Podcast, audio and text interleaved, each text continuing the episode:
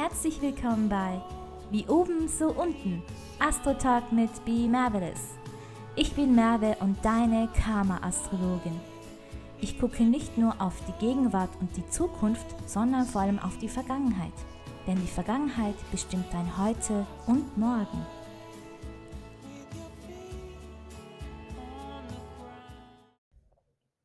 Hallo und herzlich willkommen in der Episode 19. Das Thema in dieser Episode ist Rituale. Was sind eigentlich Rituale? Und dazu werde ich wieder einmal als Unbetafee in der Astrologie die unpopuläre Sichtweise, aber die wahre okkulte Bedeutung von Ritualen ähm, mit dir teilen und dich versuchen darüber zu informieren, dass du hier bitteschön ein anderes Bewusstsein erlangst und dich nicht von dem populären und dem inflationären Gebrauch von Ritualen leiten lässt, ne? Oder nicht verführen lässt. Ich weiß, es ist sehr verlockend, wenn man da irgendwie Rezepte hat, die man anwenden kann, sei es für die Liebe, sei es für Finanzen, sei es für die Gesundheit, sei es für Popularität oder dass man da eben ein bisschen ähm, an seinem Schicksal arbeiten kann. Ich weiß, das ist sehr verlockend und das Problem ist nur, wahres okkultes Wissen kann gar nicht so weit verbreitet sein. Also musst du dir überlegen, jedes frei verfügbare Wissen solltest du mit ähm, einer großen Portion Skepsis betrachten. Du musst skeptisch sein. Ich bin ein Fan davon, dass jeder anhand seines Geburtshoroskopes bestimmte Rituale macht. Ich vergebe selber oder teile wirklich unschädliche Rituale mit dir und mit meiner Community, wenn ich das auch wirklich mit der Allgemeinheit teilen kann. Und darauf gucke ich aber auf die astrologische Zeitqualität. Also ich gebe diese Rituale auch nicht irgendwie x-beliebig zu irgendeiner x-beliebigen Zeit oder nicht, damit ich populäre Instagram-Beiträge oder Blog-Beiträge habe oder damit ich da beliebt von der Community bin, also innerhalb der Community bin und ähm, damit ich da irgendwie mehr Reichweite erziele, sondern mein Ziel ist es wirklich, die richtigen Tools zur richtigen Zeit für die richtigen Menschen zu geben. Und wenn es darum geht, die richtigen Rituale an die richtigen Menschen zu vergeben, bedeutet das, dass das vor allem nicht nur mit der eigentlichen, mit der äh, transittechnischen Zeitqualität zusammenhängt, sondern auch vor allem mit deinem einzigartigen individuellen Geburtshoroskop. Ja? Also, es gibt manche Geburtshoroskope, da können Rituale auch wirklich kontraproduktiv wirken, weil sie genau das Gegenteil anziehen können, was du eigentlich initiiert hast. Manche Geburtshoroskope haben Familienkarma. Manche Geburtshoroskope haben Cursing, also Flüche. Es können persönliche Flüche sein, es können Familienflüche sein. Es können Flüche sein, die von Generationen her äh, weiter vergeben werden. Und bei genau solchen Geburtshoroskopen müsste man vorsichtig generell mit Ritualen sein. Meistens ähm, ist der Grund, weshalb man überhaupt ein Cursing, also ne, das ist ja ein Fluch, im Geburtshoroskop hat, dass man schon früher oft und nicht nur einmal mit Magie, mit schwarzer Magie zu tun hatte oder das Wissen mit und durch Rituale oder durch Magie eben nicht für das Gute verwendet hat. Und woher willst du wissen, wenn du da nicht wirklich ein tiefes Wissen über dein eigenes Geburtshoroskop oder generell über die Astrologie und vor allem über die Karma, karmische Astrologie hast, woher willst du wissen, zu welcher Gruppe du jetzt gehörst? Ja, das weißt du wahrscheinlich nicht. Das weißt du erst, wenn du zum Beispiel ein Karma-Reading hast oder das weißt du erst, wenn du vielleicht selber so intensiv dich mit Astrologie beschäftigt hast, dass du da zumindest einige Hinweise gesehen hast, die vielleicht dar darauf hindeuten können.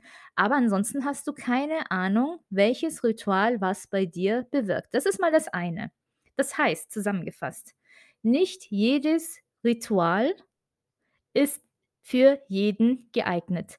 Ich denke, ähm, es ist wichtig, dass ich diesen Punkt auf den, auf die, also auf die Liste als Punkt 1 setze, damit dir klar ist, dass nicht jedes Ritual für jeden geeignet ist, weil hier oft eine falsche Annahme herrscht. Und das ist oft ein Thema, was gerne übersieht wird und woran man gar nicht einmal denkt, ne? Also, du rechnest ja nicht einmal damit, dass ein Ritual oder irgendetwas, was du jetzt gerne zu manifestieren machen möchtest, was meistens auch, ähm, wenn es eine Art Ritual darstellt, auch, ähm, mit ein et et etwas anderem zu tun hat. Dazu werde ich auch zum zweiten Punkt kommen. Und das wirst du ja nicht selber ohne Weiteres wissen können. Und deswegen wollte ich das als die Nummer eins in die Liste setzen, damit du weißt, bitte mach nicht blindlings jedes Ritual zu jeder Zeit mit. Das ist mal das Erste. Bei mir, wenn ich ein Ritual teile, dann sind das Rituale, die auch wirklich unschädlich sind, die keine großen Risiken verbergen. Deswegen arbeite ich auch sehr gerne mit Mantras, mit, äh, tibetischen Mantras, ja?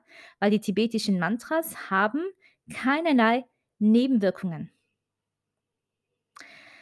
So, das ist mal das Erste. Punkt eins: Nicht jedes Ritual ist für jeden geeignet. Das Zweite, der Grund dafür ist nicht jedes Ritual ist auch wirklich ein Ritual.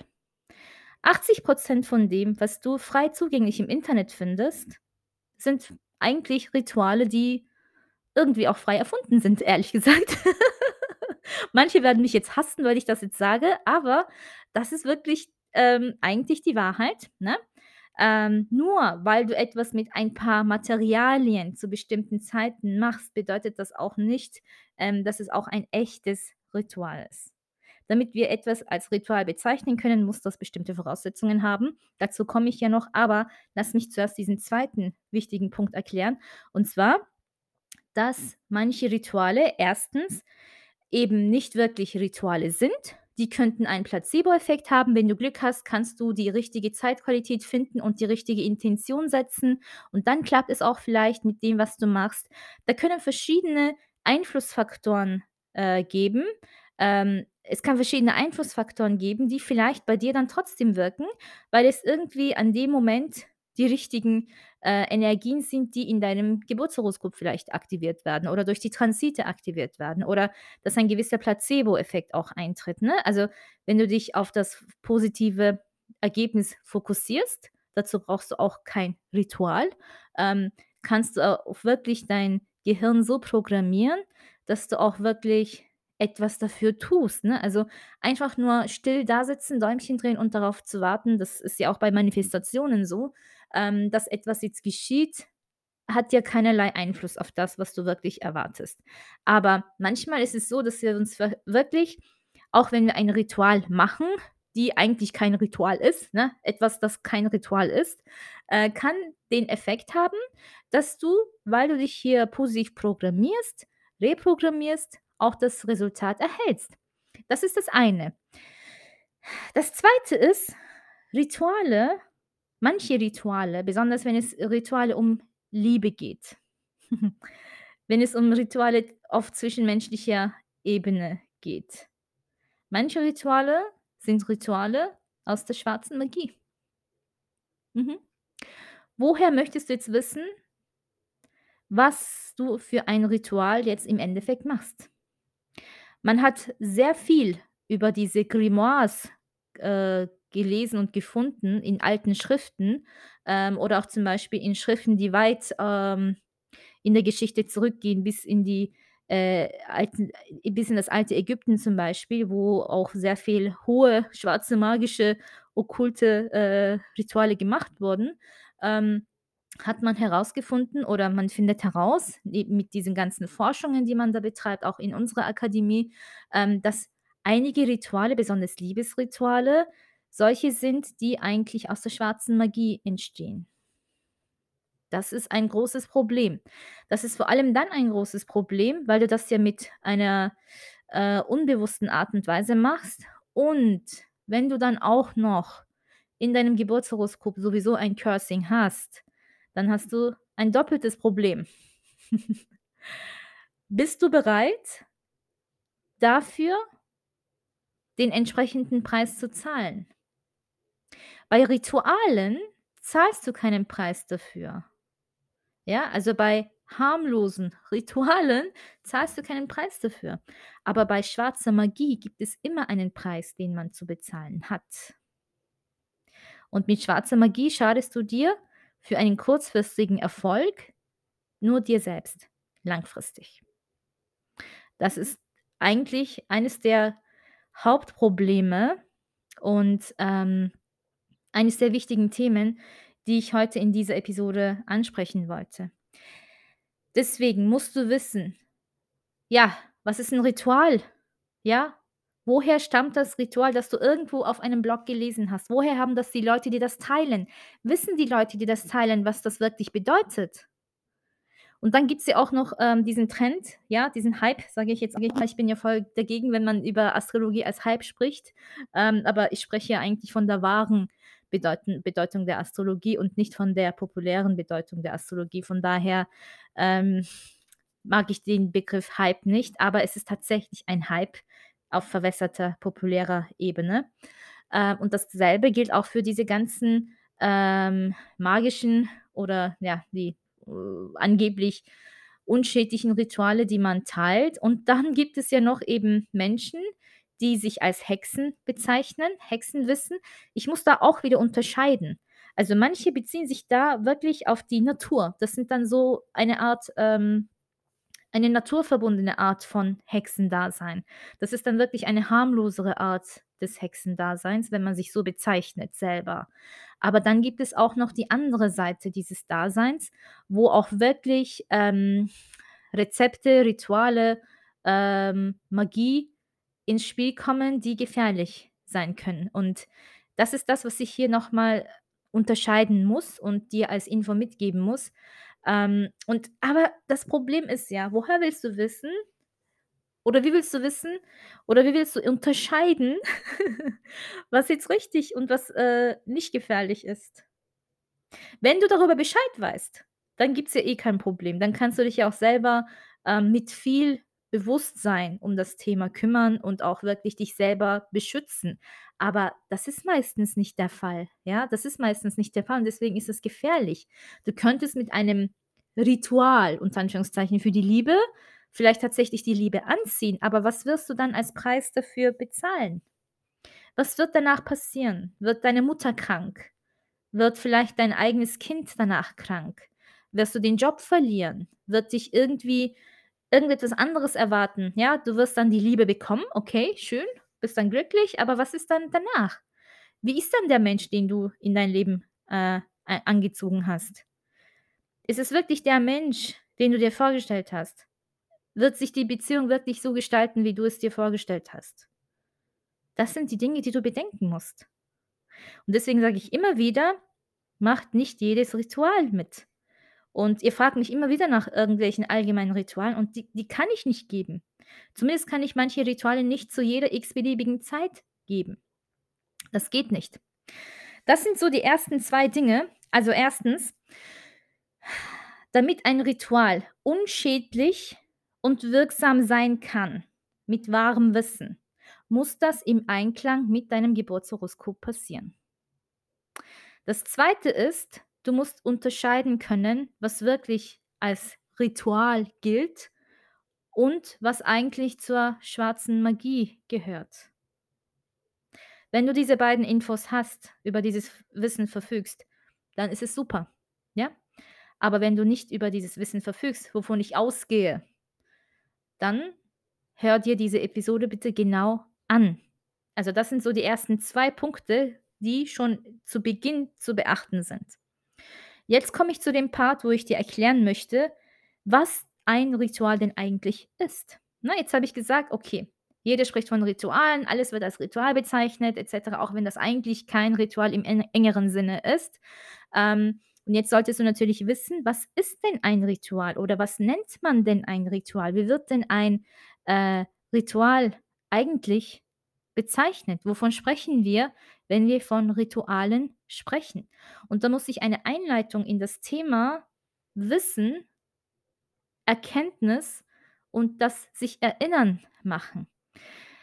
Wir müssen da jetzt an diesem Ansatz beginnen, weil wir Menschen nicht etwas lernen, sondern wir erinnern uns an Dinge, ja?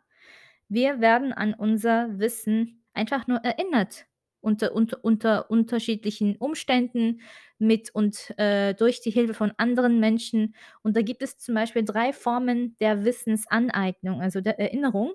Und zwar die Mathesis, das, was du aus Büchern lernst, das, was du in der Schule lernst. Dann gibt es die Pathesis.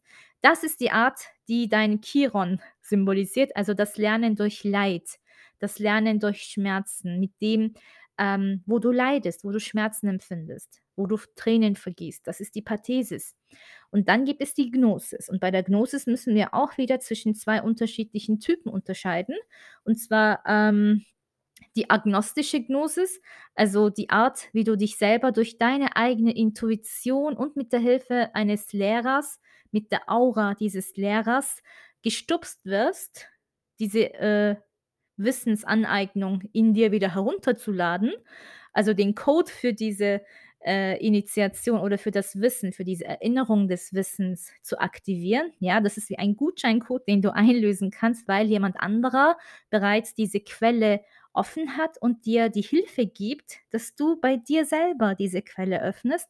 Und dann gibt es noch eine Art dieser Gnosis und zwar das ist, ähm, das, was wir die okkulte Lehre bezeichnen und die Eigeninitiationsphase symbolisiert, ja?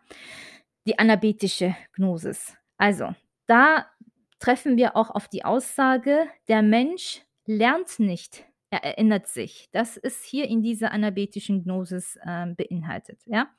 Also, das ist da, wo wir darüber sprechen, dass die Seele und das Herz tief im Inneren bereits das ganze Wissen verfügt, aber eben nicht alles Wissen, ähm, abrufen kann. Und wenn du aber in eine Eigeninitiationsphase gehst, kannst du dieses Wissen abrufen. Und dann kannst du zum Beispiel unterschiedliche, ähm äh, paranormale auch, äh, Fähigkeiten entwickeln. Bei manchen Menschen ist es sogar angeboren, dass sie sich daran erinnern und dass sie einige telekinetische Fähigkeiten haben oder zum Beispiel Reiki oder Kukai sind zum Beispiel agnostische, äh, Formen von der Lehre, sodass du diese Heilfähigkeiten in dir aktivierst und triggern lässt, damit du anderen Menschen helfen kannst. Ja, so als Beispiel. Und was macht man mit dem Wissen, wenn man da im Leben, im Laufe des Lebens mit verschiedenen Herausforderungen und mit Problemen innerhalb dieser, äh ja, in innerhalb dieses Lebenslaufes konfrontiert wird. Man versucht, dem Verlauf der Dinge man versucht, das Schicksal so gut es geht zu überwinden. Und wenn man das Wissen hat, manche Codes im Universum lesen kann und mit diesen Codes arbeiten und, ähm, manche Türen und Schlösser knacken kann, dann kann man sich das Leben auch ein bisschen vereinfachen, indem man versucht, den Verlauf der Dinge zu ändern. Rituale dienen dazu, dass man, sofern es das eigene Geburtshoroskop zulässt das möchte ich hier dick und fett und rot unterstreichen. Sofern es dir dein Geburtshoroskop zulässt, helfen dir Rituale dabei, den Verlauf der Dinge, den Verlauf der Energien zu verändern. Magie hat ja auch eine ähnliche Wirkung, aber bei Magie ist es nicht nur einfach eine Änderung oder minimale Änderung des Verlaufes, sondern das ist eine direkte Manipulation. Und deswegen muss man Rituale und Magie voneinander unterscheiden, besonders die schwarze Magie. Das, was wir mit diesen Ritualen auch, ähm, auf der guten, positiven Art und Weise symbolisieren, ist eigentlich auch wie, äh, weiße Magie. Also Reiki Kukai ist zum Beispiel auch eigentlich ursprünglich weiße Magie, ja? Aber das, wovon ich spreche und wovon ich mit, ähm also, was ich mit Magie, ähm, versuche darzustellen und dir klarzumachen, ist wirklich die negative und die dunkle Form der Magie, also die schwarze Magie und wovor du dich eben schonen solltest. Von daher ist es wichtig, dass du weißt: „Okay, was ist mein Geburtshoroskop? Wer bin ich? Was sind meine Potenziale?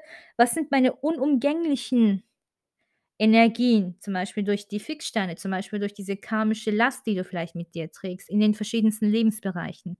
Und die Hilfstools, also die Codes, also diese Rituale, die du dafür einsetzen kannst.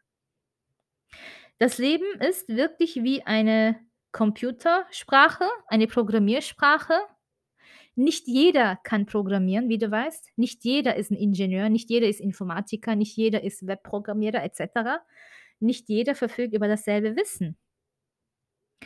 Und wenn du aber über das Wissen verfügst, über irgendwelche Tipps und Tricks verfügst, über Wissen, die nicht für jeden frei zugänglich ist, also über okkultes Wissen verfügst, mit dem richtigen Bewusstsein, mit dem richtigen Händchen, um das auch steuern zu können, das ist ja auch ein Thema, was wichtig ist, dann kannst du auch die Codes dieses Universums so einsetzen und nutzen, sodass du dein Leben ein wenig selber oder dein Geburtshoroskop, die Energien in deinem Geburtshoroskop unterstützen kannst, sie vielleicht, ähm, auf eine gewisse Art und Weise bis zu einer gewissen Dosis, ähm, beeinflussen kannst, ein bisschen unterstützen kannst, ja? Darum geht es eigentlich bei Ritualen. Und deswegen darfst du Rituale machen, aber du darfst nicht jedes Ritual nicht immer und auch dann nicht machen, wenn es nicht zu deinem Geburtshoroskop passt. Es sei denn, es sind allgemeine Rituale, ne, und du kannst wirklich darauf vertrauen, dass ich nur solche gebe, die auch, ähm, unschädlich sind. Denn einige Rituale können schädlich sein weil sie nicht zu deinem Geburtshoroskop passen.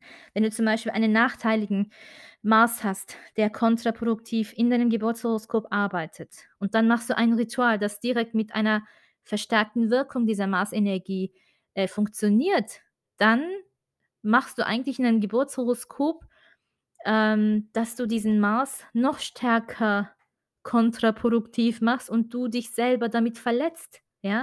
Und das kann dir auch wirklich körperlich schaden, aber du wirst dann nicht wissen, woher das kommt. Also, du hast dann vielleicht irgendwie, äh, ein Ritual für die Liebe gemacht und bei der Liebe sprechen wir immer von Venus und Mars. Und dann passiert irgendwas Schlimmes und du hast keine Ahnung, woher das kommt. Und dann denkst du dir: „Ah“ ja, du denkst dir vielleicht nicht einmal was dabei.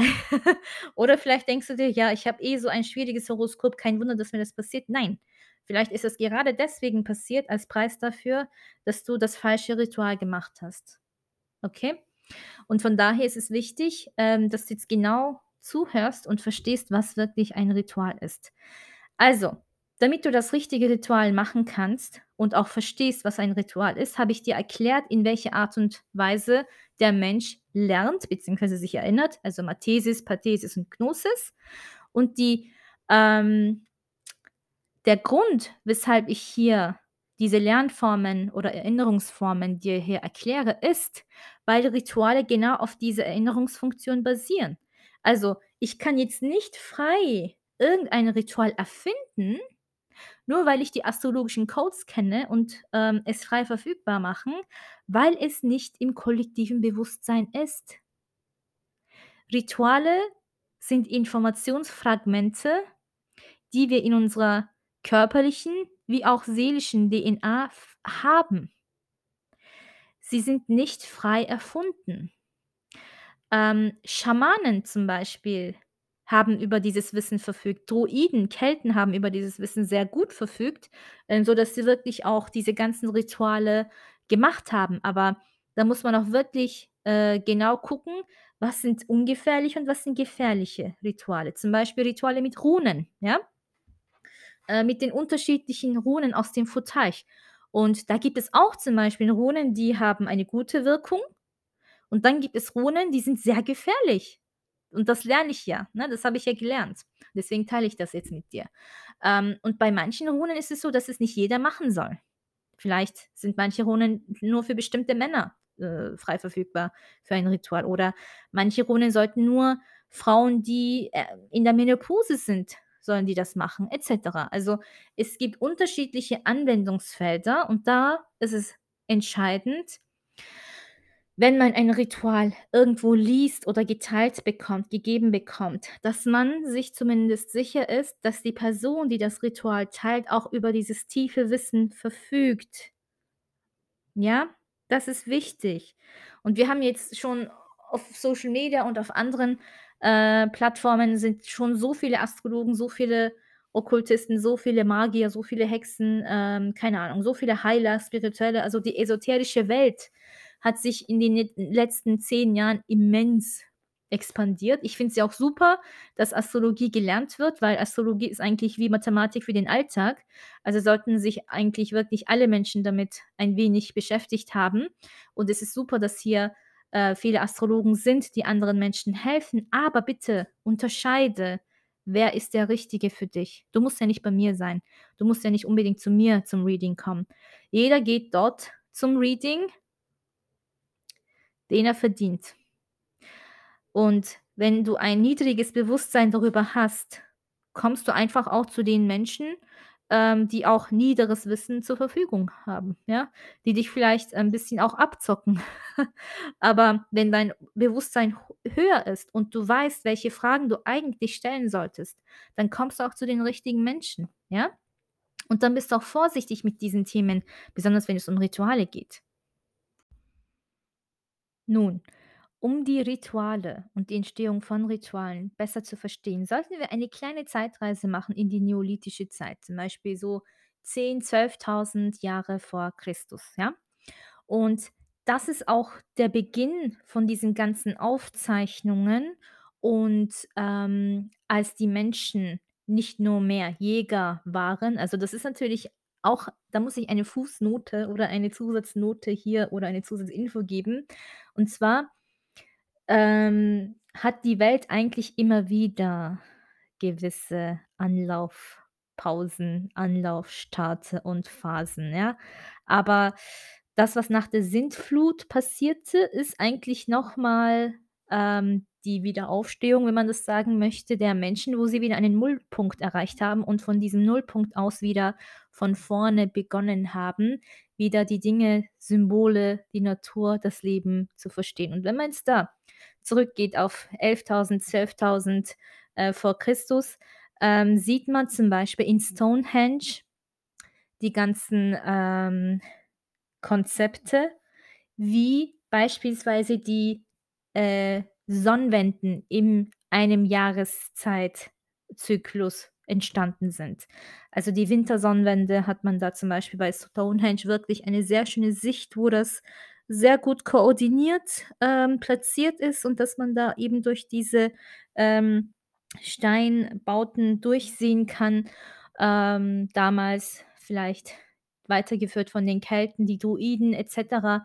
Ähm, in der Türkei ist zum Beispiel seit den letzten Jahren sehr bekannt, ähm, Göbekli-Tepe. Da gibt's ja auch den Film Atiye auf Netflix, wenn du dir das anschauen möchtest, oder eben zum Beispiel, äh, Nevali Chori.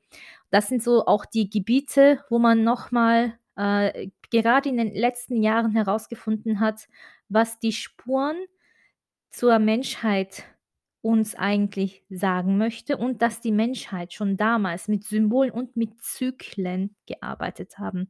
Und die meisten Informationen über Zyklen, über einen einen Mondzyklus, über einen Sonnenzyklus, also die Arbeit das Arbeiten mit der Zeit, die Beobachtung der Zeit in Verbindung mit der Natur. Ganz besonders mit der Sonnenzyklus äh, mit dem Sonnenzyklus und dem Mondzyklus findet man ja auch hauptsächlich in Mesopotamien, diese ganzen Aufzeichnungen.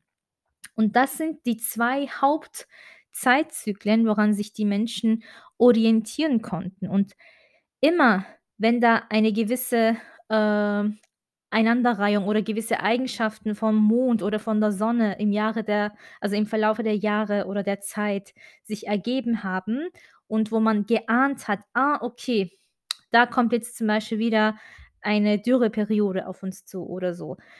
Was ja auch wieder die Entstehung der Astrologie eigentlich nicht die Entstehung, aber das Verständnis über die Astrologie entstanden ist, ne? Ähm, da hat man eben diese Aufzeichnungen gemacht und aufgrund dieser Statistiken, die damals schon mit diesen Zeitzyklen, ähm, verzeichnet wurden, haben die Menschen dann auch versucht: „Okay, wenn dies und das passiert, dann können wir mit dies und das rechnen. Und damit das eben, wenn es eine negative Wirkung sein sollte, wenn es ein negatives Omen sein sollte, hat man dann versucht, diesen Wirkungen entgegenzuwirken. Wenn man da zum Beispiel, ähm, an die Maya-Zeit denkt, Menschenopfer, und das sind ja auch gewisse äh, Zyklen gewesen, Zeitzyklen gewesen, die Unheil versprochen haben und da wollte man mit Opfergaben ent dagegen wirken. Oder zum Beispiel die das Opferfest im Islam, ähm, ist auch etwas, was im Untergrund eigentlich damit zu tun hat, dass man gewissen negativen Marsenergien entgegenwirken möchte, um diese Marsenergie von sich abzuwenden, ne? Dann man geht archaisch davon aus, immer wenn Mars, äh, zum Problem werden sollte, ne, wenn man das kommen sieht, dann hat das mit Blutvergießen zu tun, ja? Deswegen ist ja auch Mars der Kriegsgott und daher versucht man auf irgendeine Weise, dieses Blut vergießen zu lassen, um die Energie von sich abzuwenden, okay? Und dann gibt es natürlich auch Rituale, ähm, die nicht nur hauptsächlich dazu dienen, Energ negative Energien von sich abzuwenden oder, ähm, die Zeitqualität, den Zeitzyklus, so gut es geht, überstehen zu können, sondern dass man auch Dinge, die einem fehlen die einem anscheinend fehlen, versucht, in das Leben zu rufen, ne? Also, zum Beispiel Rituale, wenn man keine Kinder bekommt, dass man den Kindeswunsch erfüllt, dass man eben mehr Finanzen, mehr Wohlstand, äh, wünscht, dass man zum Beispiel vor allem, da man ja damals, ähm, kein Nomade mehr war, sondern auch, äh, Ackerbau getrieben hat, dass man mehr Fruchtbarkeit eben dadurch erzielen wollte. Und das sind so Rituale gewesen. Es gibt ja auch zum Beispiel Gebete, die dazu führen oder Ansammlung von Menschen, die dazu führen, äh, die, äh, Regen regnen lassen, wo man auch Regen herbeiführen kann, et cetera. Also, das sind ja auch immer bestimmte, ähm, Zustände und Mensch also, Zutaten und Zeitzyklen sind da wichtig, damit überhaupt etwas zum Ritual wird und dass das eben auch ein Ergebnis bringt. Und auch schon dort, also, von, äh, dieser Zeitangabe mit, äh wo man schon bei Stonehenge oder in Göbekli Tepe oder an anderen Orten von, ähm, Ländern und Kulturen diese Spuren findet, hat man immer Sonne und Mond als Zeitangaben und als Zyklen betrachtet und eben dafür Rituale mit der Zeit entwickelt, weil sie diese Zeiterfassung gemacht haben und wussten: „Okay, das wird passieren und was kann man dagegen unternehmen?“ Und das wurde zu einem Ritual. Also, die Riten die Riten, die man dafür gemacht hat, wurde zum Ritual, weil diese Riten mit der Zeit zu Mythen wurden, also, ähm, überliefert wurden, zum Beispiel auch die griechische Mythologie oder alle Mythologien auf der Welt basieren eigentlich auf solche Riten, weil der Mensch spricht eben nicht nur mit unterschiedlichsten Sprachen, die sich im Laufe der Zeit auf der Welt entwickelt haben, sondern vor allem durch Bildersprachen, ne, Bildsprachen. Und damals hat man mit dem bloßen Auge neben Sonne und, äh, Mond insgesamt eigentlich 7 Himmelskörper gesehen, also auch die auch den Merkur, die Venus, Mars, Jupiter, Saturn.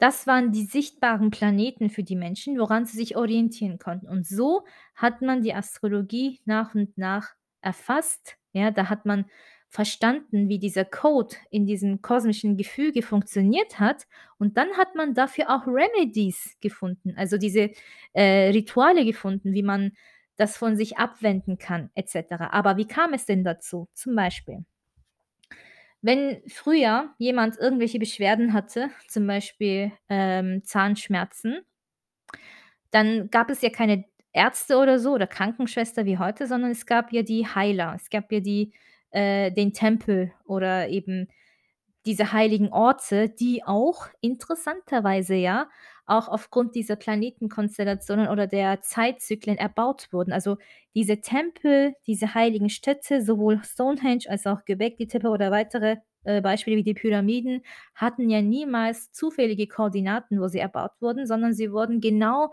an den Energiezentren und Portalen gebaut, wo sie wirklich eine gewisse Wirkung auf die Menschen auch haben, ne, immer noch. Ähm, und das ist zum Beispiel auch ein Teil von diesem Ritual, dass man eben das Ritual vielleicht nicht bei sich selbst macht, sondern eben in in den Tempel geht und, ähm, durch den Priester oder die Priesterinnen das Ritual vorgenommen wurde. Und auch da hat man für dieses Ritual einen gewissen Preis gegeben, ne? Also, hat man da zum Beispiel wenn man Weizen hatte, hatte man Weizen mitgebracht, äh, Hühner, Eier, Beeren, äh, Pilze, je nachdem, was es ist, damit dieser Energieaustausch aufrecht bleibt, ne? Wir machen das ja heute mit Geld hauptsächlich, äh, mit den Preisen, aber damals war das ja ein Tausch und das ist ein Energietausch, damit eben diese, äh, Balance zwischen dem Nehmen und Geben auch bleibt. Also, wenn der Priester etwas geleistet hat, hat er dann eben eine gewisse Opfergabe oder den Preis dafür erhalten, um dieses Ritual auch zu machen. Und so hat eigentlich, ähm, auch alles begonnen mit den Ritualen. Also, mit, äh, Kleinigkeiten, mit kleineren Dingen oder mit grundsätzlichen Bedürfnissen. Zum Beispiel haben wir ja gesagt, Ackerbau, Fruchtbarkeit, dass die Ernte gut wird oder zum Beispiel, dass gewisse Naturkatastrophen besser überstanden wurden oder, ähm, Krankheiten überwu winden überwunden werden konnten. Und wenn man jetzt persönlich als Individuum ein Problem hatte, ging man damals eben zum Tempel. Und der Tempel war eine Stätte für Heilung, ne? Generell für Heilung, sowohl für seelische als auch für, äh, physiologische, körperliche Heilung. Und da hat der Priester eben zum Beispiel, ähm einfach nur als Beispiel für dich, äh, damit es besser verständlich ist. Wenn man sich das jetzt bildlich vorstellt, haben sie eigentlich nichts Weiteres gemacht, als die Natur zu beobachten und Analogien zu erstellen. Zum Beispiel hat da hat auch mein Lehrer damals so erzählt, äh, oder besser gesagt so erklärt: Wenn du Zahnschmerzen hast, hat man diesen Zahnschmer also, hat man diese Zahnschmerzen mit einem faulen Apfel verglichen, ähm, wo ein Wurm drin ist, ne? Und Karies, also die Bakterien, waren dann sozusagen für diesen Priester oder für den Heiler auch so was wie ein fauler Apfel mit 'nem Wurm drin. Und dieser Wurm wurde nicht nur als Wurm angesehen, sondern als ein Bewusstsein, das an diesem Zahn eigentlich nichts verloren hat. Also hat man versucht, diesem ge Bewusstsein gegenüber einzuwirken und dieses Bewusstsein von dir, von deinem Körper, von deinem Bewusstsein wieder zu trennen. Das ist ein ganz anderer Ansatz, als zu sagen: „So, jetzt wird der Zahn gezogen“, äh, oder eben ja, vielleicht musste man auch den Zahn wirklich ziehen, damit dieses Bewusstsein endgültig entfernt werden konnte. Aber das ist die Art und Weise, wie man dagegen vorgeht. Corona zum Beispiel hatten wir auch immer wieder während unserer ganzen Unterrichtszeiten gesagt: „Corona ist eine auch eine ei eine eigene Bewusstseinsform, die eigentlich bei uns nichts verloren hat.“ Aber die dieses Bewusstseins äh, diese Bewusstseinsform kennen wir nicht, weil es ist ja was ganz Neues, ja? Ähm, aber damals, wenn man sich das jetzt mit den Ritualen, äh, besser vorstellen möchte, ähm, kann man das genauso betrachten. Hier versucht man das Bewusstsein, das dir schadet, von dir zu trennen. Und dafür macht man gewisse Rituale, also diese Energiearbeit hauptsächlich und somit die Rituale, um hier Heilung zu verschaffen. Und da hat man eben gewisse, äh, Tools gehabt oder den Zeitpunkt oder gewisse, ähm, Übungen mit diesen Tools zu einer bestimmten Zeit, mit einer bestimmten Anzahl an Tagen und Wiederholungen, sodass daraus eben ein Ritual wurde. Weißt du, was ich jetzt damit meine? Kannst du verstehen, was ich damit meine?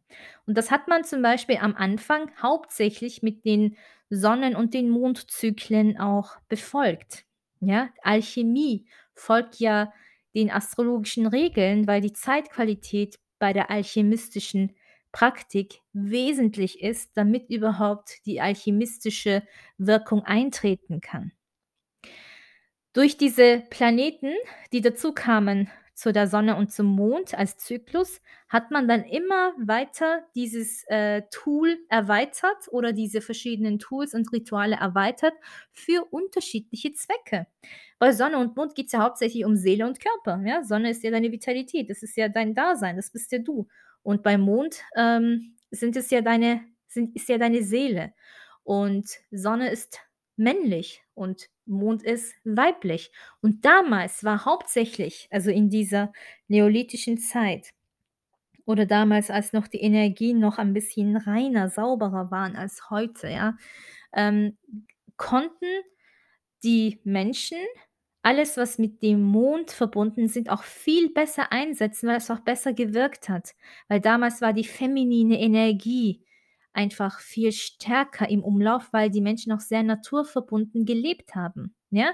Also, dieser ganze Zyklus, diese ganzen Rituale, äh, die sie gemacht haben, ist daher auch sehr wirksam gewesen oder konnten erst überhaupt entstehen, weil die Intuition, der Mond, die feminine Energie, die passive Energie hauptsächlich auch für dieses sich Erinnern, ähm, zuständig ist. Das ist das Erste. Und das Zweite ist, weil man eben verbunden mit der Natur gelebt hat, ja, und sich nicht davon getrennt hat. Und heute sehen wir ja auf der Welt viel mehr eben, ähm, diese Disharmonie zwischen der männlichen und weiblichen Energie und dadurch auch die zahlreichen Probleme. Aber damals hat es eben mit diesen ganzen Ritualen, mit der intuitiven Seite, das ist wie die Tarotkarte, die Hohepriesterin, hat man mit diesen Energien und den dadurch entstandenen Ritualen auch sehr gut gearbeitet, ne? Für unterschiedliche Zwecke, aber hauptsächlich waren es eigentlich für die Grundbedürfnisse, die die Menschen, äh, damals hatten. Also, diese Riten zu verschiedenen Zyklen mit den verschiedenen Zeitzyklen wurden war da sie überliefert wurden zu Mythen und die hat man dann eben als Rituale bezeichnet, weil sie immer zu bestimmten Zeiten bei bestimmten Symptomen mit bestimmten Materialien angewandt wurden. Immer und immer wieder. Hier ist ein kollektives Bewusstsein über mehrere tausend Jahre hinweg entstanden. Deswegen verfügen wir auch in unserer DNA und in unserer Seelen-DNA auch dieses Wissen. Und, ähm, die Zeit zu Stonehenge oder eben zu Göbekli Tepe, ähm, wo man diese Spuren mit dem mit der Arbeit mit den Zeitzyklen entdeckt hat, ist ja eigentlich auch nichts Neues gewesen, da ja eben ich sage ja immer wieder, ähm, die Zeit vor der Sintflut und die Zeit nach der Sintflut, also die Nullsetzung, ähm, das Wissen war ja auch schon davor da, wenn man sich jetzt zum Beispiel die Legenden unter Anführungszeichen von Atlantis oder von Mu, äh, oder Lemurien zum Beispiel sich anhört und schaut. Und wenn man da auch 'n bisschen weiter recherchiert, wie diese ähm, wie diese Bef also Völker ihren Untergang erlebt haben beispielsweise. Auch da ist es eigentlich nur auf der Oberfläche ein Nullpunkt, den die Menschen erreicht haben. Da wurde zwar alles äh, ein Reset wurde dort gesetzt, ja, ein Reset, sodass dann danach ein Neustart, äh, entstanden ist. Aber natürlich haben die Menschen und die Seelen immer noch weiter diese Informationen beinhaltet und vor allem zum Beispiel Kristalle. Kristalle, ähm, sind ja eigentlich keine ähm, oder Edelsteine haben ja nicht die ähm, das sind auch Bewusstseinsformen. Genau. Wenn du dir das genauso vorstellst, wie ich das jetzt mit diesen, äh, Heilungsaspekten, mit diesen Ritualen beschrieben habe, mit dem faulen Apfel und den Zahnschmerzen, also den Karies zum Beispiel, diese Analogie gemacht habe für dein besseres Verständnis, kannst du dir die Kristalle als Zeitkapsel, als, äh, USB-Speichersticks irgendwie betrachten. Da diese Kristalle jeder Kristall auf irgendeine andere Art und Weise oder Edelstein, ähm, Energien gespeichert hat über die Jahre hinweg, die wir nutzen können. Auch Diamanten entstehen nur über die Jahre hinweg. Perlen entstehen über die Jahre hinweg. Sie entstehen nicht einfach von heute auf morgen. Und das Wissen und die Rituale entstanden über die Jahre hinweg durch regelmäßiges, äh, Praktizieren und, ähm, durch den Zeitverlauf, der gegangen ist, wo diese ganzen Riten, Praktiken immer wieder im Kollektiv ausgeführt wurden, immer zur selben Zeit. Zeitzyklen, ja? Also, es wird ja alles in der Energie gespeichert, deswegen gibt's ja auch Karma. Jede Energie wird ja eigentlich im Kollektiv gespeichert. Und jede Energie strebt danach, einen Ausgleich zu finden, zum Nullpunkt zu kommen. Und deswegen haben die Rituale genau den Effekt, eine Sache zu neutralisieren. Eigentlich ziehst du nichts Zusätzliches zu dir oder du wendest dir keine, ähm, negative Sache von dir ab. Du neutralisierst hier eigentlich nur etwas. Ja? Und daher ist es wichtig was hast du jetzt bisher von mir gehört und auch dadurch gelernt? Es ist der richtige Zeitpunkt, mit den richtigen Materialien, mit den richtigen Menschen. Wichtig, dass du da auch wirklich, ähm, dieses Ritual ausführen kannst. Es soll ja auch mit deinem Geburtshoroskop in Tune sein und du solltest wissen, was ein Ritual im klassischen Sinne, im engeren Sinne bedeutet und was es nicht ist. Und ich hoffe, ich habe dir, äh, mit dieser Episode erklären können, warum es wichtig ist, zu verstehen, was überhaupt ein Ritual ist, wofür es dient und wie du das machen kannst. Neben diesen ganzen 7 Himmelskörpern, die man beobachten konnte, spielt unter anderem auch noch ein weiterer Himmelskörper eine sehr starke Rolle dabei, besonders über das kollektive Bewusstsein und über die Informationsdownloads, die man dadurch gemacht hat. Und das ist zum Beispiel der Fixstern Sirius.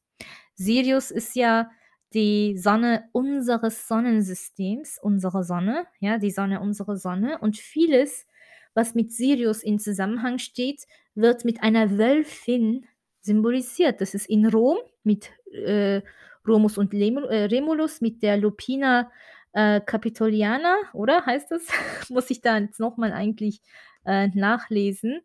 Ähm, das ist diese Wölfin, die Remus und Romulus ähm, eben ernährt hat, also die kapitolinische Wölfin, genau. Das ist die kapitolinische Wölfin, die in Rom mit der Entstehung von Rom assoziiert wird und beachte, alles, was in Zusammenhang mit Sirius entstanden ist, hatte jahrhundertelange von Wirkungen und Bestand. Ne? Rom zum Beispiel, die Herrschaft von Rom, äh, Amerika jetzt in unserer modernen Zeit, ähm, damals die Turkvölker ähm, in Asien hat man ja auch relativ stark diese Wolfssymbolik, die Asena ist die Wölfin, ja, es ist immer die Wölfin, es ist immer die silberne Farbe, es ist die silberne Wölfin, es ist diese feminine Energie, diese weibliche Energie, diese Initiationsenergie. Und mit Sirius oder durch ähm, die syrianischen Zyklen hat man da dieses Ritualwissen, die Riten auch erweitern können. Also ähm, über dem ganzen System, das jetzt in unserer Erdlaufbahn noch beobachtbar ist, hat man noch sehr stark ja, und noch intensiver mit Sirius gearbeitet. Also man sieht auf der Oberfläche, besser gesagt, ähm, vielmehr die Sonnenkulte oder die Mondkulte. Ne? Man hat ähm, vielleicht auf der ersten Linie gesehen, ähm, dass man den, die Sonne verehrt oder als Gott ansieht oder den Mond als Göttin angesehen hat, als äh, Kult angesehen hat. Aber dem gegenüber steht eigentlich Sirius in der übergeordneten Position. Und das sieht man ja auch in den sumerischen ähm, Schriften oder auch in Teilen anderer Welt, äh, Welten, wie Sirius als Stern immer eine Rolle gespielt hat. Also beispielsweise Weihnachten, der 25. Dezember, ist zum Beispiel eines der Daten, wo man Sirius heute noch zum Beispiel sehr hell am Himmel beobachten kann, wo Sirius wirklich aufgeht. Ähm, der 4. Juli, die Gründungszeit äh, von zum Beispiel Amerika, ähm, mit der heliakischen Sonne, mit der heliakischen äh, zum Beispiel mit der heliak heliakischen Aufgang von Sirius durch die Sonne, weil man die Sonne, weil die Sonne das Licht von Sirius be bedeckt hat und ähm, Sirius dort eigentlich gar nicht sichtbar war, aber eine Sirius-Sonne-Konjunktion eben dadurch entstanden ist. Oder zum Beispiel der 23. April. Ähm, da hat man wieder zum Beispiel Sirius äh, anders beobachten können. Und der 23. April ist zum Beispiel in der Türkei ähm, das Kinderfest ist auch ganz interessant, wie in unterschiedlichen Ländern und Kulturen Sirius-Zyklen jeweils angewandt wurden. Ja, zum Beispiel für Ägypten war das eine sehr, sehr, sehr äh, wichtige Energie und man sieht es heute noch zum Beispiel in einigen Ritualen. Aber genau, also wenn man sich das jetzt Ganze wirklich äh, von den Ursprüngen her betrachtet, ähm, führt uns eigentlich alles viel weiter zurück auf diese syrianischen Energien, auf die heliakischen Energien. Und da sieht man die Kette von Riten, Mythen, Ethos, Logos etc. Sieht man eine ganze Quelle und ganze Kette von Aneinanderreihung von Ritualen und den Informationsdownload, ähm, der uns da eigentlich auf der Erde, äh, erreicht hat oder die in der Erde entstanden und von Menschen zum Beispiel verstanden oder wieder in Erinnerung gerufen wurde, ja? Sollte man eigentlich besser, äh, bezeichnen. Und von daher, ähm, sind zum Beispiel auch Archetypen entstanden, ne? Also, aus diesem kollektiven Bewusstsein, ähm, aus dieser aus diesem Ozean an Wissen, aus diesem Ozean an sich wiederholenden Zyklen und Eigenschaften haben sich auch Archetypen gebildet, ja? Also, dadurch sind ja auch zum Beispiel Gottheiten und Götter, äh, entstanden und haben sich da gebildet, sodass man diese Analogien, diese Metapher machen konnte, um gewisse Energien auch besser zu verstehen beispielsweise. Ähm, und da kann ich eigentlich noch viel länger über gewisse Archetypen und Metapher reden, zum Beispiel auch die Lilith oder Eva in den Sch Menschheits äh, besonders wenn man das auf religiöser Ebene sich betrachtet, ähm, hat ja auch gewisse archetypische, äh, Bedeutungen, äh, in unserem kollektiven Unterbewusstsein oder zum Beispiel eben generell die Frau, weshalb Frauen unterdrückt werden et cetera. Ähm, und warum zum Beispiel manches Wissen ja jetzt okkult ist und nicht frei verfügbar ist.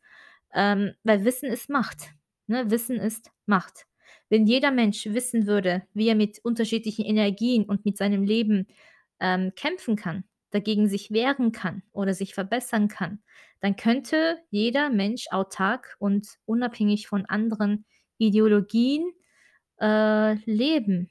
Und da wäre auch das Zusammenleben ein ganz anderes, als wir heute kennen. Wir brauchen jetzt diese Gruppierungen, damit wir uns mit irgendwas identifizieren können. Mit allem wollen wir uns identifizieren, außer mit uns selbst, außer mit unserem Geburtshoroskop, ja?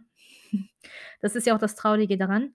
Ähm, bloß nicht mit uns selbst und wir folgen unterschiedlichen Meinungen, Ideologien, Glaubensrichtungen, Menschen, ähm, und werden davon abgelenkt, selbst zu sein.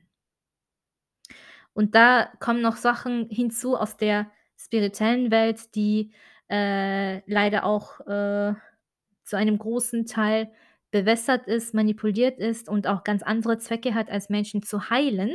Und da versucht man eben, ganz viele Rituale zu verkaufen, Ritualsets zu verkaufen oder Ritualbestandteile, Tools zu verkaufen. Ähm, zum Beispiel dieser ganze, äh, Trend mit den Kristallen, das ist ja auch ein Thema. Nicht jeder kann oder soll oder darf jeden Kristall oder Edelstein verwenden. Auch das muss deinem Geburtshoroskop entsprechen. Du kannst vielleicht nicht herausfinden, welchen, ähm, Einfluss diese Kristalle oder Edel besonders Edelsteine auf dich haben, ne? Du wirst es selber nicht verstehen können, aber die Anwendung und die Nutzung und allein das Tragen von einem gewissen Edelstein oder von manchen Kristallen kann dazu führen, dass du gerade erst recht Blockaden und, äh, Probleme in deiner Energie, in deiner Aura verursachst, die du eigentlich ja gar nicht besitzt, die du eigentlich auch gar nicht im Geburtshoroskop hast, ne? Deswegen sollte man bei Ritualen und bei den Materialien und bei den Zeitzyklen der Rituale achten: Ist das für dich geeignet? Kommt das aus einer richtigen Quelle? Ist das wirklich ein Ritual oder ist das eigentlich ein Teil von einer ursprünglichen schwarzen magischen, äh, also einer schwarzen magischen Rituals, ja? Was ist es, was du da machst? Ist es wirklich das, was du brauchst? Ist es harmlos? Also, im besten Fall passiert halt nichts. Da kommt weder was Positives noch was Negatives, aber zumindest kommt da nichts Negatives. Aber im schlimmsten Fall, ähm, kannst du sogar eine Energie entfachen, die du nicht einmal im eigenen Geburtshoroskop hast und wo du dir selber im Weg stehst. Und das ist völlig unnötig. Und das passiert aber, wenn du eben nicht in diesem Bewusstsein bist, wo du das klar unterscheiden kannst oder nicht in Kontakt mit den Menschen bist, mit denen du, ähm, sichergehen kannst, dass du das auch wirklich, ähm, auf sichere Art und Weise machen kannst. Also, von daher hoffe ich, dass du jetzt verstehst, warum das Thema Rituale für mich ein so ernstes und penibles Thema ist und warum auch du nicht überall jedes Ritual mitmachen solltest und genau überlegen solltest, was du machst, zumindest entsprechend deines Geburtshoroskopes, ähm, lebst, ja? Also, wenn es da etwas gibt, was man überwinden kann, wenn du bei mir in einem Reading bist, dann gebe ich dir das sowieso mit, wie du daran arbeiten kannst. Dann gebe ich allgemeine Rituale mit, die wirklich un äh, sind, also harmlos sind für alle, wenn ich da etwas teile und, äh, du das zum Beispiel bei mir mitbekommst, liest, auf irgendeinem Live siehst, dann kannst du dir sicher sein, ich mache das immer zu den Zeitpunkten, ähm, wo das auch möglich und harmlos ist und wo das wo das dir auch wirklich eine gewisse Wirkung geben kann.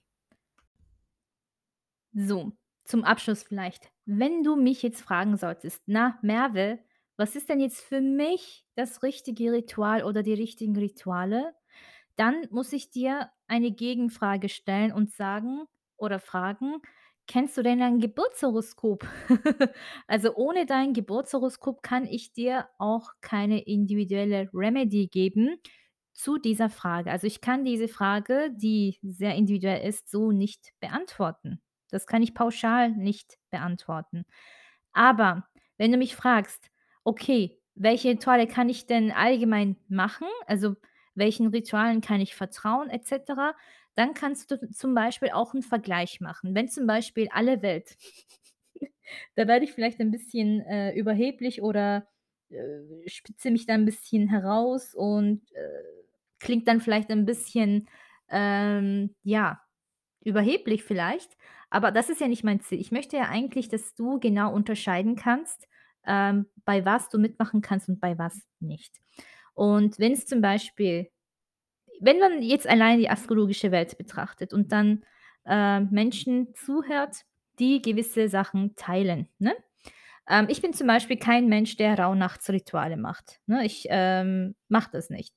Äh, hat das jetzt einen bestimmten Grund? Nein, ich habe einfach nur nicht den richtigen Zugang noch gefunden oder die Quelle, ähm, wo ich mit Sicherheit sagen kann: „Oh ja, da ist was dran.“ Oder zum Beispiel Portaltage. Portaltage sind für mich sowieso No-Gos, weil sie direkt mit einer eher dunklen eigentlich, äh, Portalenergie in Verbindung stehen, die aus den Mayas stammt und alles, was von den Mayas kommt, kommt für mich einfach nicht infrage, weil da ist viel mehr Manipulation und viel mehr die Energien, äh, da, die uns eigentlich ja eh nichts bringen. Also, die verwende ich deswegen auch nicht. Die Portaltage sind mir auch da, äh, egal. Ich beachte diese Portaltage auch nicht, ne? Wenn du dich fragst: „Wieso teile ich da eigentlich nie etwas darüber?“ Ähm, das ist der Grund.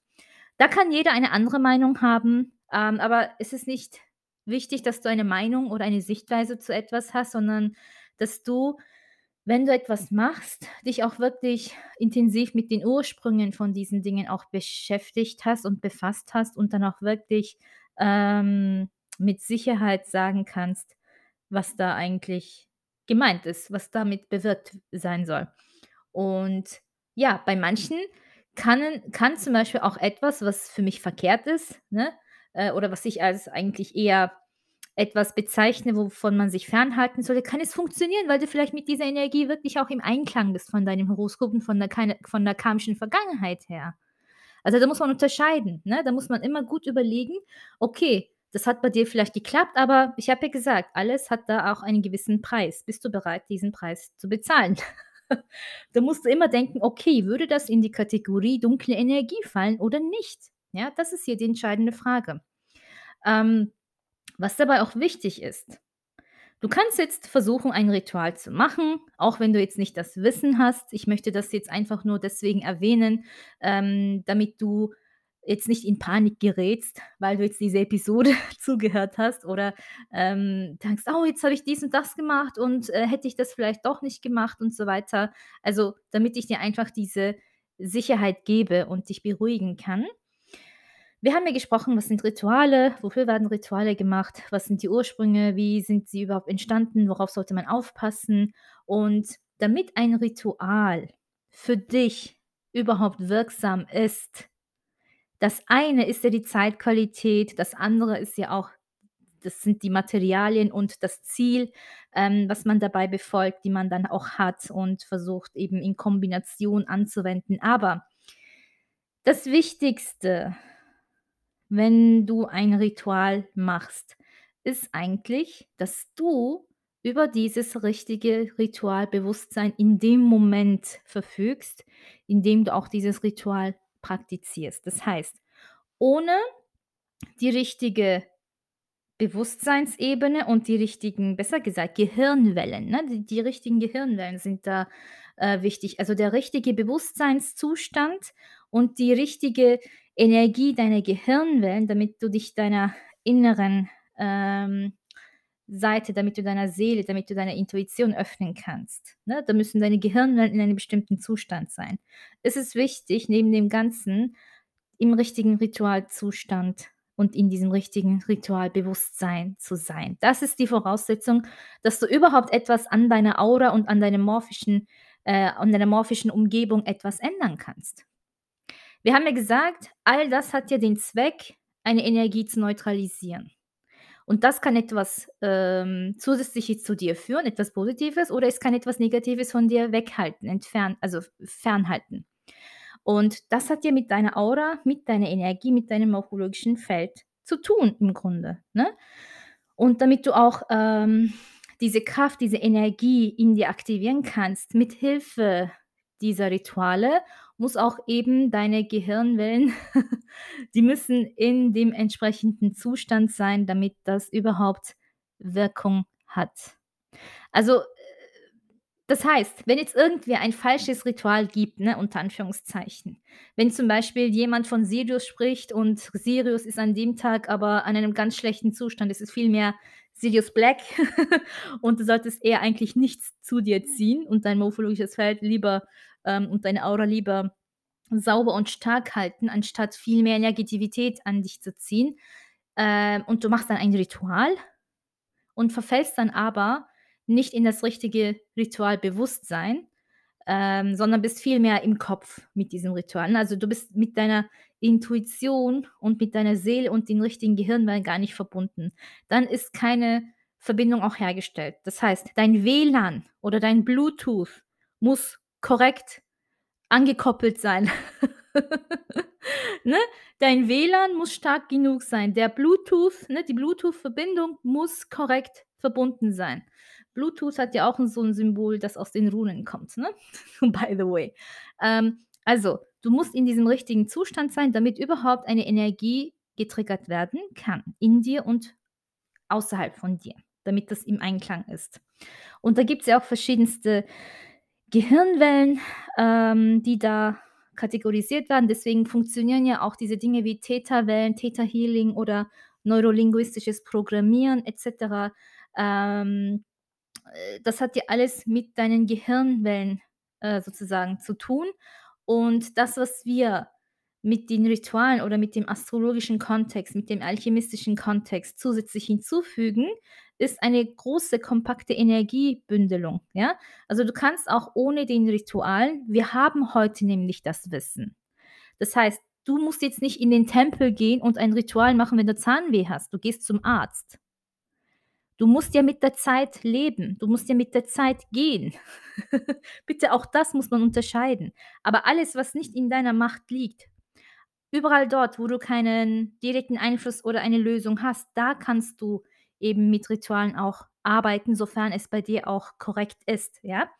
Also, du kannst aber eben, um dein Energiefeld, deine Aura zu verändern, ähm, dich neurologisch positiver zu programmieren, um nicht in irgendeinen negativen Strudel dich runterziehen zu lassen. Besonders wenn du zum Beispiel im Horoskop viele Skorpion-Energien hast, 4. Haus, 8. Haus, 12. Haus Energien hast, ne? Gewisse Platzierungen hast, die das noch begünstigen, ähm, oder es dir schwer machen, aus solchen Zuständen rauszukommen und nach vorne zu blicken, dann, ähm, sind einerseits nicht nur die Rituale für dich zum Beispiel wichtig, sondern eben auch alles, was neurolinguistisch, ähm, psychologisch, alles, was eben, ähm, mit den Gehirnwellen zusammenspielt, all das kannst du verwenden. Es müssen ja nicht die Rituale sein.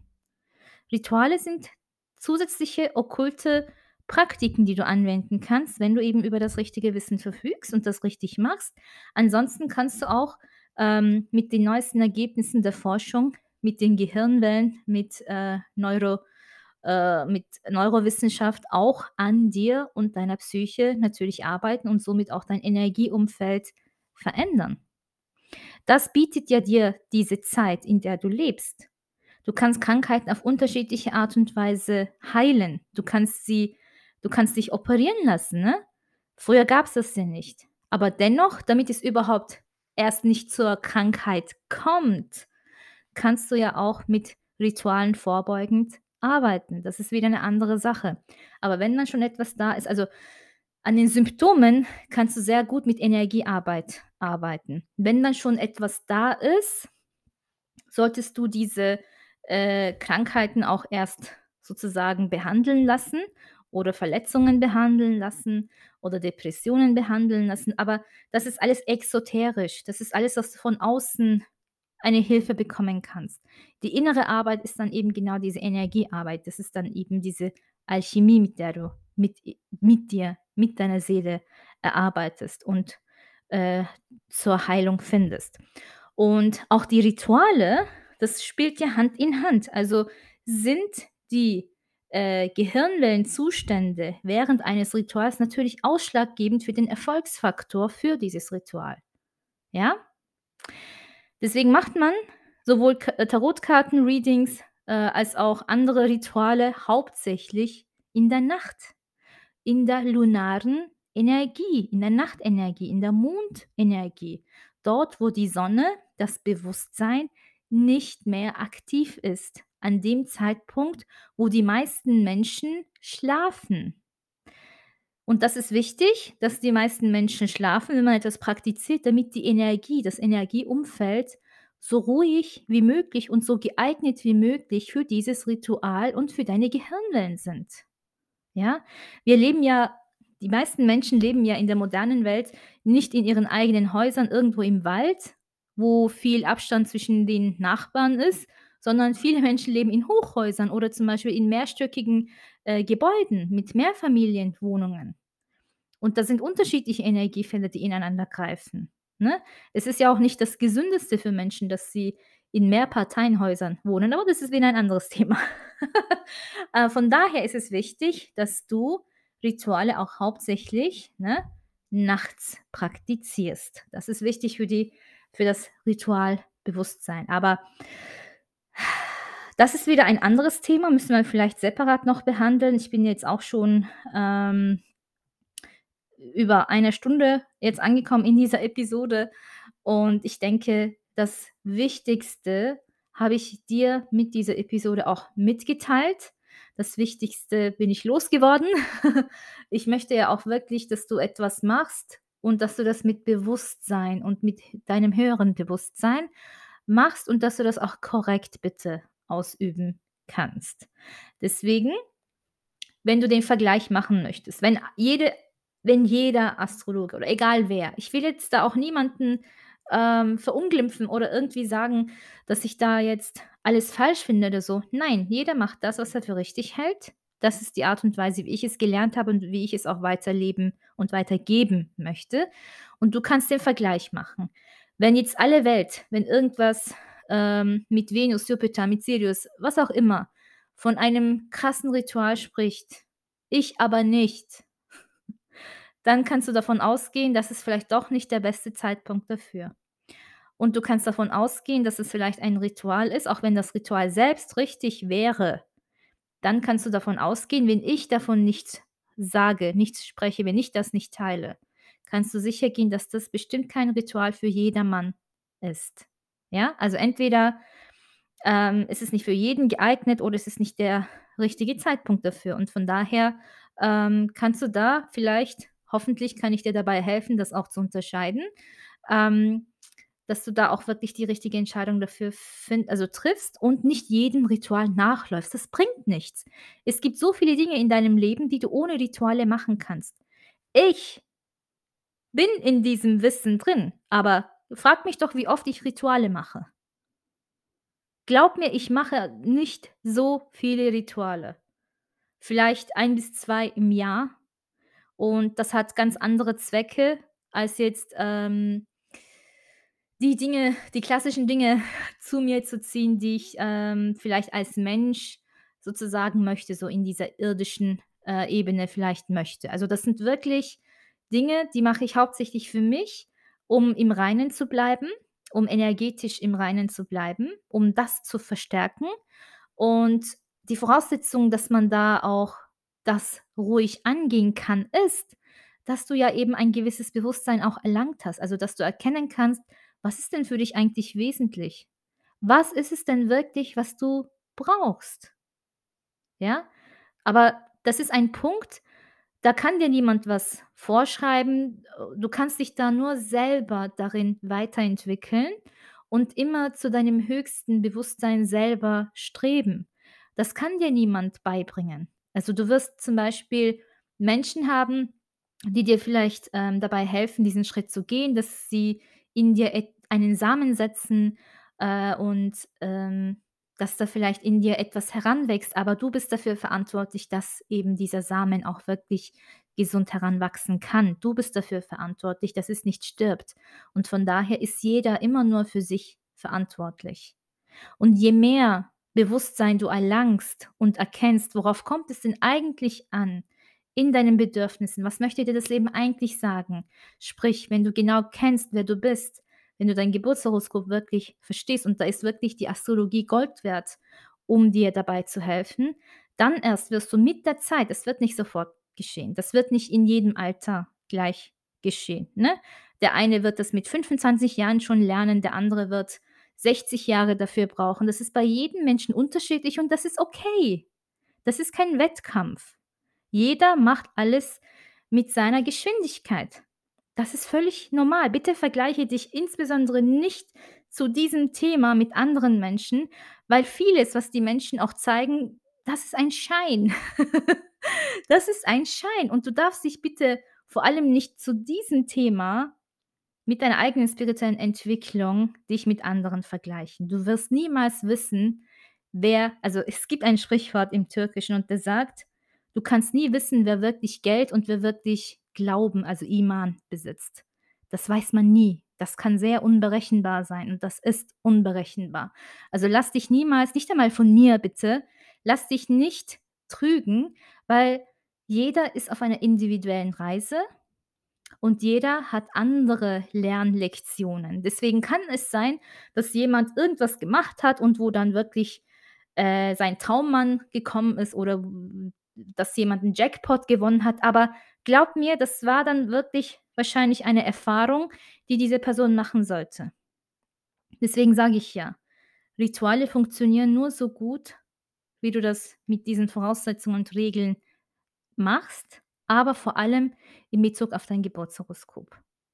Und das hat viel mehr mit, äh, Neutralisierungsenergien und Effekten zu tun, als dass du etwas zusätzlich zu dir manifestieren musst.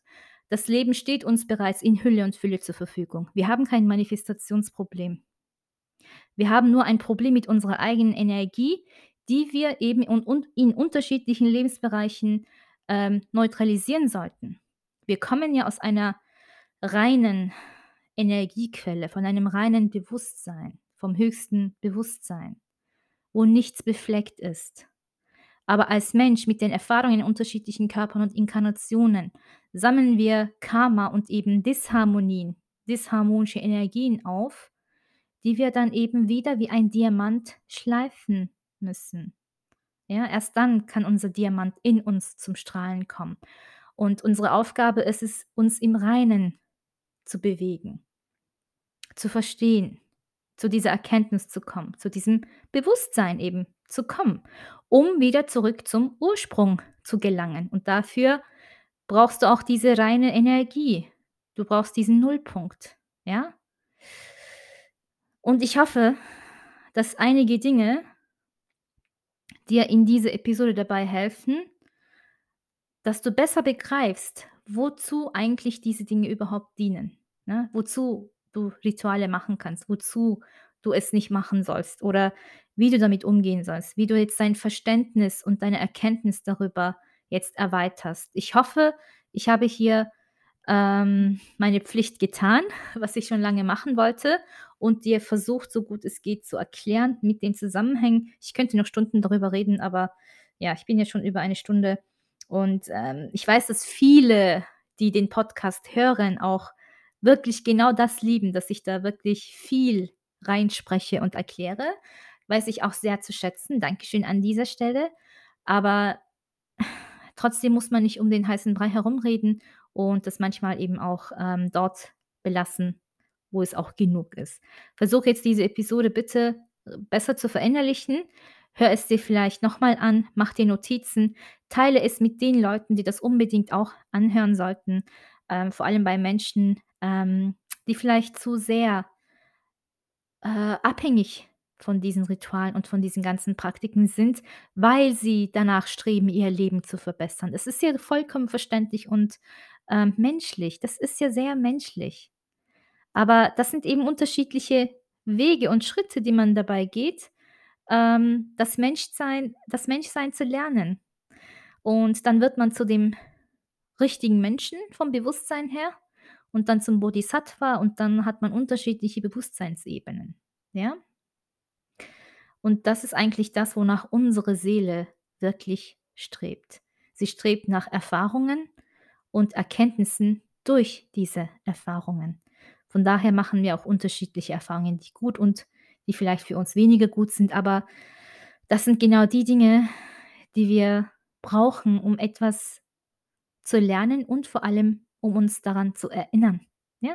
Um uns zu erinnern.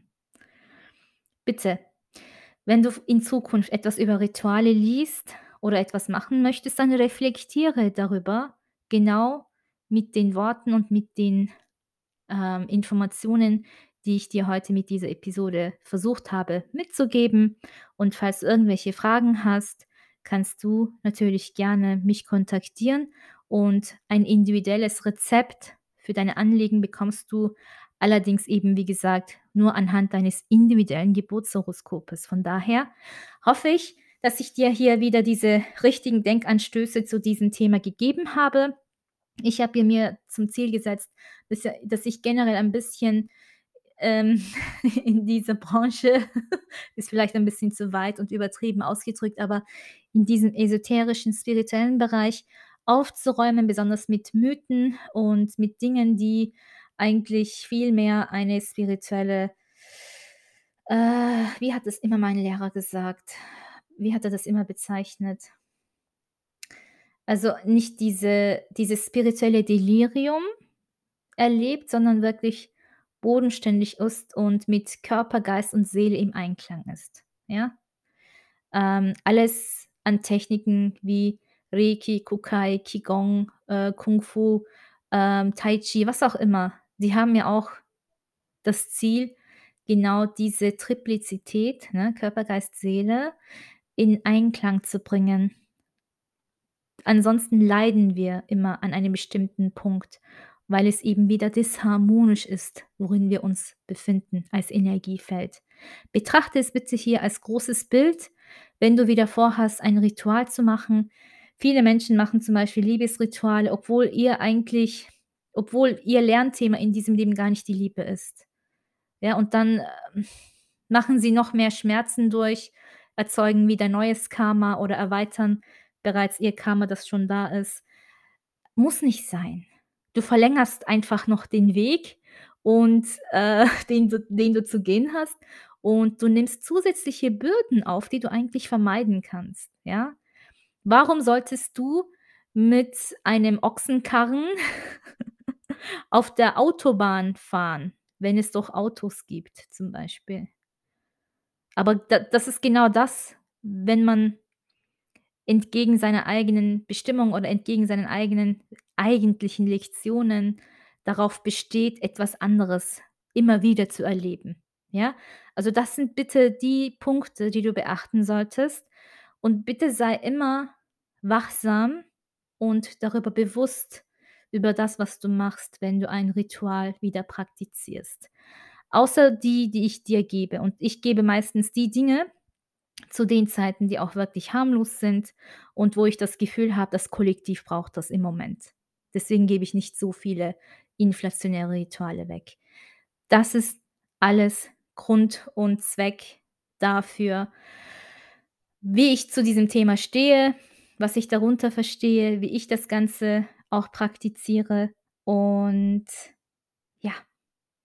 Ich hoffe dass diese Episode dir wirklich bei diesem besseren Verständnis zu Thema Rituale hilft. Und ich wünsche dir eine schöne Zeit.